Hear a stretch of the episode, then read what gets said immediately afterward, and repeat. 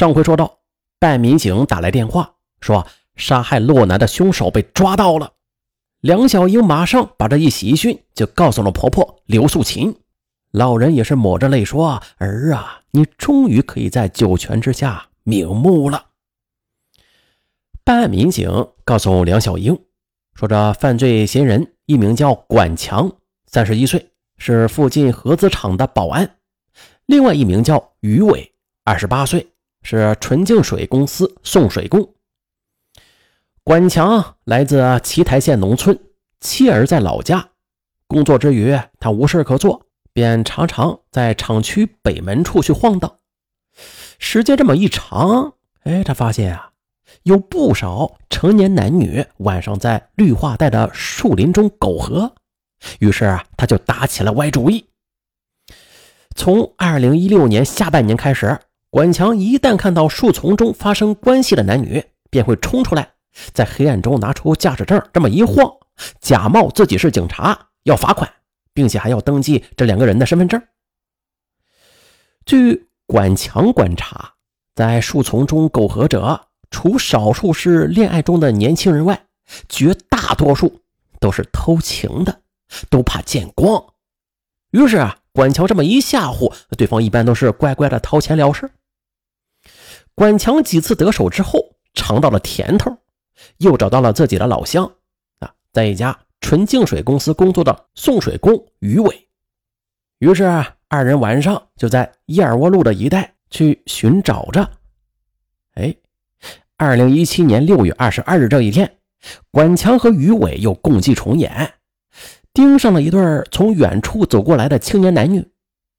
这二人手牵着手，不时的拥吻着，显然有点迫不及待了。管强和于伟就跟在他们身后。进了树丛，当这两个人倒在树丛中的一片草地上，刚刚开始行好事的时候，管强突然就站出来，大喊了一声：“不要动！我是分局治安大队的。”随后，他还掏出了一张警官证，在二人面前就这么晃了一下。哎呦！面对突然冒出来的警察，这对男女惊慌失措。喂，你们难道不知道，在公共场合里做这种事情是有辱风化吗？管强一边质问，一边还掏出了纸和笔，作势要填写罚款单。然而，男子却很快就识破了他们。哼，我怎么感觉你们是假警察呀？骗小孩的吧？哎呀，这两名歹徒见被识破了，便齐刷刷的掏出了两把匕首，将这对男女就逼住。对我们没钱花了，赶紧把钱包掏出来。这对男女的衣服还没穿好呢，面对着尖刀，只好认了栽。两名歹徒便将现金洗劫一空。可刚要离开时，于伟就仿佛发现了新大陆。哎呀，眼前这么大一个美女呢！他还特意的用手电筒照了照女子的脸，照完之后更加是垂涎欲滴起来。在拉扯中，女子尖叫了一声。而就是这一声尖叫，就引来了正在夜跑的洛南。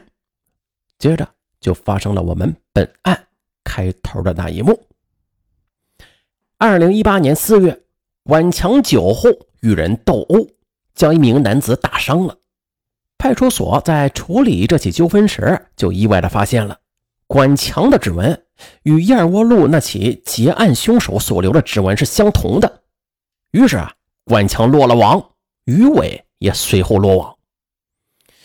管强所交代的作案时间、地点以及被搅局的过程，与洛南遇害的案件是高度吻合的。但不同的是，就是抢劫的过程，嗯，与受害男女所描述的却不同。那么，这到底是不是同一起案件呢？民警叫来了张瑞刚和王岩，对管强和于伟进行指认。两人经过辨认之后，均认定管强和于伟就是当晚实施抢劫的犯罪嫌疑人。可是，为何他俩的陈述和犯罪嫌疑人的交代却相差甚远呢？接着，面对警方的询问，张瑞刚无奈地说出了实情：他和王岩的关系不仅仅是同事，还是一对情人，这两人都已经结婚了，张瑞刚女儿也已经三岁了，二人难以自制啊，经常啊瞒着各自的配偶出来偷情。事发当天，张瑞刚从库尔勒出差回来，两人在吃饭后走到了燕窝路附近，一时激情难耐，就钻入树丛。可是万万没有想到啊，竟然遭遇到了敲诈，最后甚至还引发了命案。血案发生之后，他们盼着凶手落网，对牺牲的洛南呐，那是一份慰藉；但是他们又怕凶手落网，因为他们不敢公开二人的私情，怕面临千夫所指和家庭分崩离析的结局。现在嫌犯落网了。民警也是迅速的通知了梁小英，梁小英和婆婆高兴不已。洛南遇害已经近一年了，终于可以将犯罪凶手啊给绳之以法，她总算可以含笑九泉了。可是，当梁小英得知被丈夫所救的张瑞刚和王岩并非是一对普通同事，而是一对偷情男女时，梁小英的心里顿时就产生了极度的不平衡。洛南为了救这样的一对偷情男女，丢掉了性命，这实在是太不值得了呀！甚至梁小英在心底里还闪过这样的想法：这样的一对孽情男女，晚上在树丛中苟合，遇到抢劫甚至强暴，那是他俩的报应，是上天对他们的惩罚。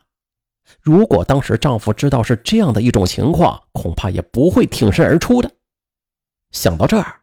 梁小英就像是吃了苍蝇一样恶心。联想到近一年来张瑞刚和王岩对婆婆和女儿的关心和照顾，梁小英的心里就更加不是滋味了。她原来的感受是啊，获救者对见义勇为者家属的感恩，那是善的回馈。可是现在呢？她想到的是。张瑞刚和王岩表面上对她的婆婆和女儿是关爱有加吧，可是没想到啊，背后却隐藏着这么肮脏的秘密，而且一直隐瞒到现在。如果不是凶手落网，这个秘密将会被他们隐瞒到底。如此看来，他们的关心是出于他们的良心不安，是出于他们隐藏秘密的必要。梁小英小学时父亲出轨。而后母亲离婚，是母亲一个人把他拉扯大的，所以他对婚外孽情是嫉恶如仇，最见不得呃这种苟且之事。特别是后来和她的丈夫洛南恋爱之后，洛南一身正气，两人在这一点上高度的保持一致，对背叛感情深恶痛绝。而今洛南死了，却死得如此不值。梁小英一时接受不了了。可是，人死不能复生，洛南他再也没有办法回到自己身边了。他唯一能够做的就是还大众一个真相。他先是将这一消息告诉了婆婆刘素琴。刘素琴惊了半晌，她看得出来呀，婆婆的心情也很沉重。而其实呢？早在洛南牺牲后的不久，偷情的张瑞刚和王岩就商量过，要不要向梁小英说出实情啊？可是商量了半天之后，他们胆怯了，因为真相一旦被揭开的话，那就没有办法守住，会传到公司和各自的家庭的。那如此一来，这两个人就会身败名裂的。可是现在，在指认了两名犯罪嫌疑人之后，那个问题。又摆在了两个人的面前，是不是该向梁小英交代实情啊？啊，请求谅解呀。王岩说了：“我不想去自揭伤疤，这样传出去的话，我还怎么做人呢？”于是王岩回了家。张瑞刚犹豫了一下，第二天自己去了梁小英的家。张瑞刚对梁小英说：“对不起啊。”我现在才告诉你实情，是不希望这件事情影响几个家庭的完整，也希望你们能够帮我们隐瞒真相。可没曾想，他刚刚说完，就遭到了梁小英的拒绝。他高声对张瑞刚说：“实话告诉你吧，我丈夫如果当时知道你们是这样不堪，他是绝对不可能救你们的。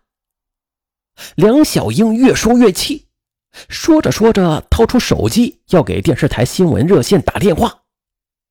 一旁的张瑞刚懵了，他一想到自己即将身败名裂，情急之下他就失去了理智，他竟然操起了茶几上的花瓶就打到了梁小英的头上。只听“咚”的一声，梁小英倒在了地上。哎呀，看着梁小英头上不停的流血，张瑞刚这才清醒过来，他又哆嗦着双手拨打了幺二零。救护车很快呀，将梁小英送到了附近的医院去抢救。之后，张瑞刚则向乌鲁木齐市公安局沙伊巴克分局自了首。梁小英在送医之后一直深度昏迷，在第五天却突发颅内出血，不治身亡。梁小英的婆婆呢，她得知噩耗之后，冠心病发作，住进了医院，只剩下了可怜的圆圆。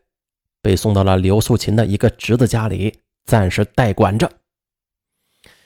而本案的另外一个当事人王岩，自觉啊对不起家人，匆忙的从公司里边离职出走了。哎，这又是一场悲剧啊！那试问一下吧，如果大家在遇到这种情况的时候，当然了，得保证自身安全的情况之下，你会去救人吗？这救人这种行为与被救者的道德素养有直接联系吗？欢迎大家在留言区留言，咱们简单的讨论一下，这见义勇为，它跟被救者的道德素养，它到底有没有直接的关系？啊，本期案子就到这儿，我是尚文，咱们下期再见。